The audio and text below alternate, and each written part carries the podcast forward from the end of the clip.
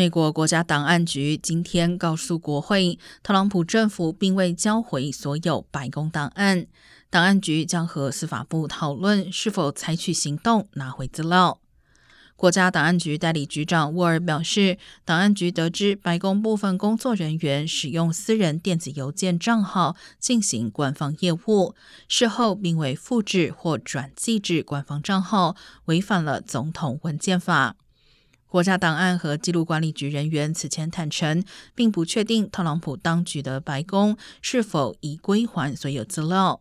随后，国会一个小组委员会在九月十三号要求档案局紧急审查，并获得上述回报。